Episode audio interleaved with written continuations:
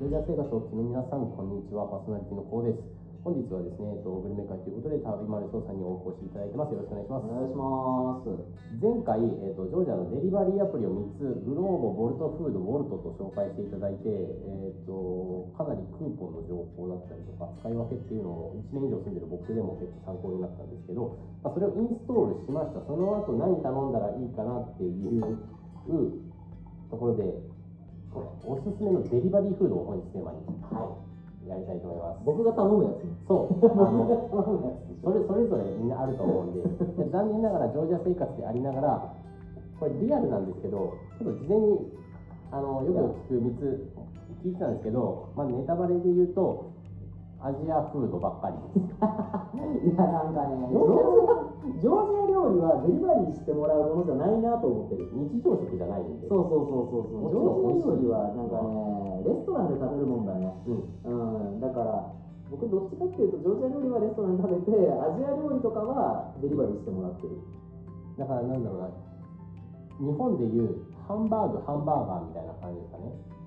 食べる頻度で言ったら。ああそうだね、うんもちろんたまににめちゃくちゃ食べたいし、もう美味しいけど、毎日はきついっていそう毎日は食わんじゃんみたいな僕たち体が出来上がってるのかわからないんですけど多分ジョージア人もそんなにあの僕たちが思い浮かべるジョージア料理はそんなにめったに食わないと食思うわんねパンぐらいしか食わんのねうんそう基本パパンそばのみうんパン豆そうパンパン豆そばのみこうヘルシーな生活してるんですけどでも割とみんなが大いいですよねおパンもいっおぱい食べて酒酒酒酒なんであんなみんな体大きく酒だよあんま体大きくなりそうな食事はしてないんですよねヘルシーそうないいビールビールかなんだかんだワイン飲んでるよりビールを飲んでるおじさんの方が多い圧倒的にビールの方が多いねジョージアの現実あんま知られるかはい、じゃあまあそこら辺も含めて今日はジョージアの現実的なデリバリーフードというところで現実的なやつねおすすめというか、まあ、品質、ジョーさんの、萩原ジョーさんの品質デリバリーフード。僕のよく出てくるやつを、はい、じゃあまず一つ目お願いします。えー、とまず一つは最近ちょっとブームになってるのが、えー、と寿司屋のマサっていうやつがあってうん、これこれいつの間にかすげえ流行ってきた日本人の間で一人あのインフルエンサーがいるという。マサのことを沸騰する人がいてマサがうまいんだマサがうまいんだって言ってもうどんどんどんどんマサをオーダーしてみんなに食べてる多分なんか、一個の店を自分のが飲食店やってたとして、流行らせるならあの手法だいやな。ほんまになすげえでもまあ確かに僕も食べたけどやっぱううままい、いねうまい。うまいうまいだからジョージアの寿司屋の中では寿司屋寿司専門なのかなまあでもその中ではうまいラーメンもやってますね。う。そう焼きそばとかもあるしでもマサの場合は実店舗がないのよああ、デリバリー専門そうデリバリー専門やからここ最近でほんまにできたお店でもうデリバリーに特化して送ってくれるんだけどまあ結構高級は高級ちょっとうんうん。やけどうまい一貫いくらぐらいですかえー、5とか4かなうんうん。150円とかだから、これ一皿じゃないから、日本の回転寿司よりかは高いですね、全然。そう1個やからねうんうんうん、だからそれがあるけどでも確かにうまいねサーモンもマグロもうなぎもその3つですかね、代表が。僕食べたことあるのも、サーモン、マグロ、うなぎ。あああとエビがあるねあ、エビ、エビ。うん、エビがあるあれ、すごいですよね。あの、まあ、甘エビとかじゃなくて、ボイルの。普通のボイルのやつね結構日本と同じぐらいのクオリテ同じ同じあだからあれうまいと思うでもあれ日本人絡んでないと思ったわ ィうん。でも絶対日本行ったことありますいやあの人やと思うもう、あの足とかは。 綺麗に握るしねいやあれはねうまいうね、んうんうん。あれの前には、まあ、これ余談やけど、えー、と前まで寿司24っていうお店が僕の中でマイブームやったんよ寿司24って書いてある寿司24で寿司24の一番良かったところはサーモン1貫うん。 1ラリやったんよあ、安い。サー4モン分での1の価格。めっちゃ4分の1安いでしょうんうんうん。まさに。まあそれなりに普通にサーモンの寿司が食べれてまあ美味しいからまあ1ラリでサーモンやったらまあすげえ美味しいなと思ってそれを食べとったんやけどまあちょっと最近2ラリに上がりまして、うんうんうん。 2ラリでも安いんやけど、マサですね、えっと、MASA で多分あの大体ほとんどのアプリの中にありますかねあるかな吉野さんはボルトフードで頼んでます僕はボールだよね、うんうんリはおる。はいはいはいいや僕はウォルトで確か見た気がしますあ、マジか。うんマサ多でも分全部グ出ローボーしてんちゃうかルな。グローボールはまあどうせあるだろうなとうん、あると思う、あると思う。はいこんな感じでマサという寿司が寿司のマサはいいいぞということで、まあ、ちょっと安くはないけどとうん、ちちょょっっとと高高いいよ担ね。保してるんで、ちゃんと、あの、もう日本に帰国して寿司食べたい人はマサで食べれば OK。あ帰れないもう帰らなくていい。まあ、それだったら大丈夫。うん、なるほど。じゃあ、2つ目お願いします。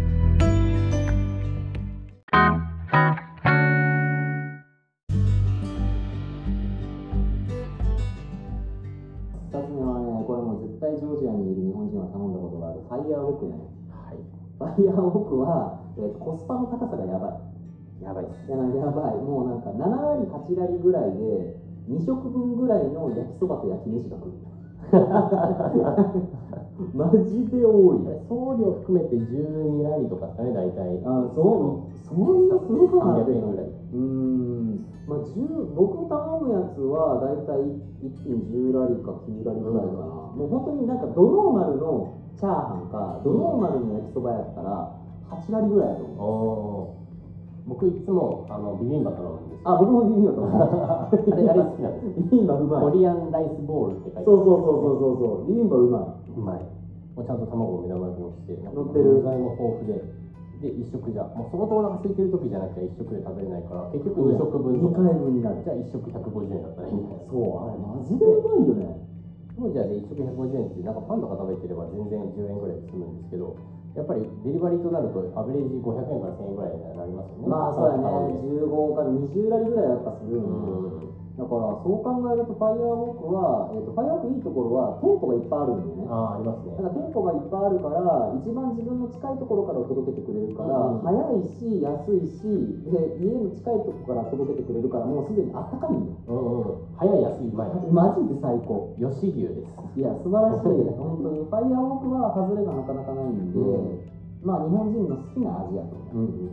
しかも、えっと、チャー結構ラインナップも豊富ですよね。多い多い多い多いめっちゃ多い結構美味しいのがグリーンカレーイエローカレー2あつあるんですけどだから辛くないんですよあそうまあ翔さん体だから物足りないと思うんですけどあのココナッツミルクの甘い方のああなるほどねあるんやはいが、えっと、店舗によって違うんですけどバケの店舗にはありますへえでそれをあのブダ、えーブルダニに住んでる北の方に住んでるえーこのラジオの「ああシママの会の」えー、と聖子さんにもおすすめしたらそのカレーはなその店舗にはそっちの店舗にはなかったみたいで若干店舗差があそうなんかうんあーいやでもねおすすめマジで、うんうんファイヤーウォークわかはるすごく僕うまい僕もおすすめっていうかこのマサファイヤーウォークは僕も全く同共感というか3つあげてって言われたら僕もその3つの中に入ってくる上がっちゃう確実に入ってくる2つなんでこれはただね多分多分翔さんの個人的な意見とかじゃなくて割と相違というかアンケートとってもこうなると思いますいやーど在う住も者アンケート在住者からしたらこれやねただ3つ目ちょっと事前にお聞きしたこれが僕初めて聞くのでぜひご紹介お願いします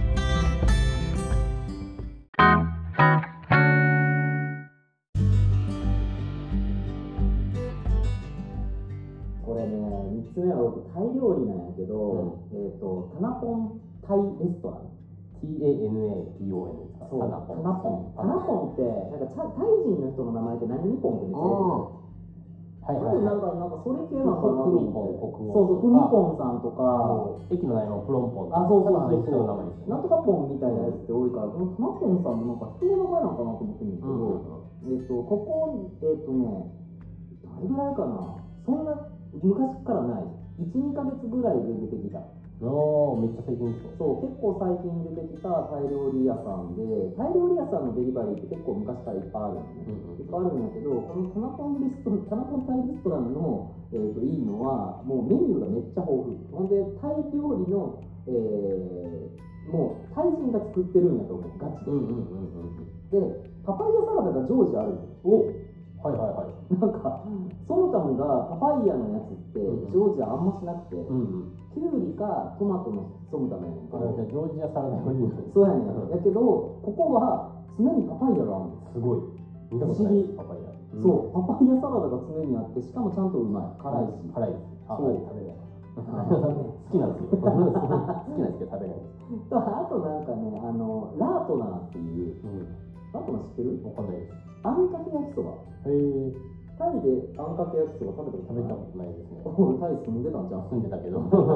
タイであんかけ焼きそばラートナーっていうんだけど、ラートナーが売ってたりとかあの他のお店にないようなタイ料理のラインナップが結構あるへえ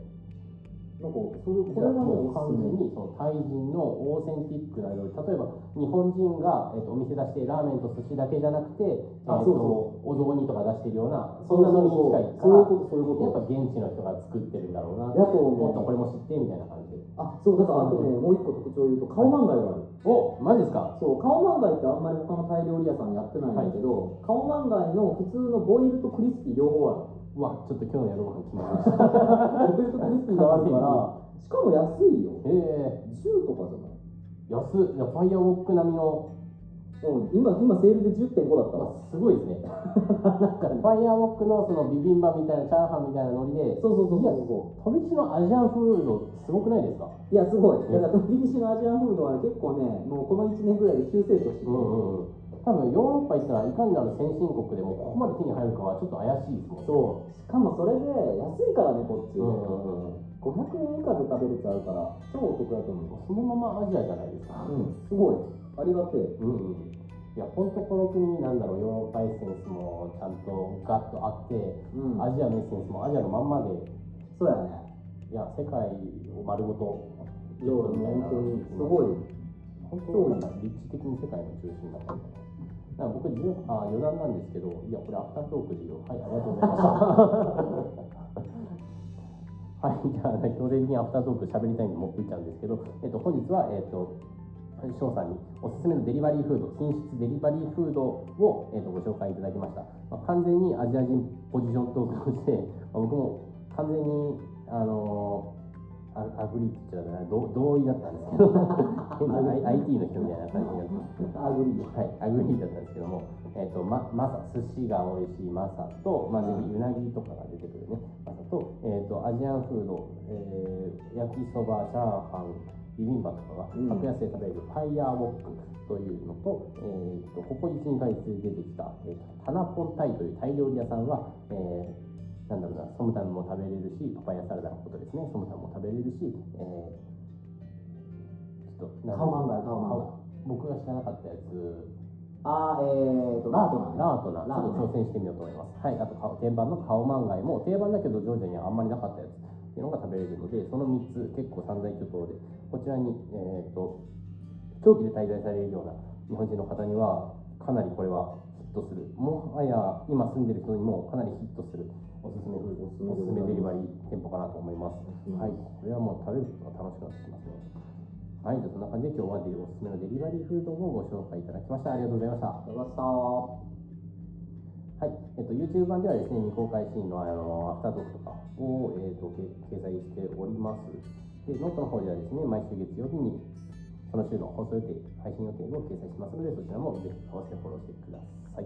もうアフタートーク喋りたくてしょうがないので、閉めます。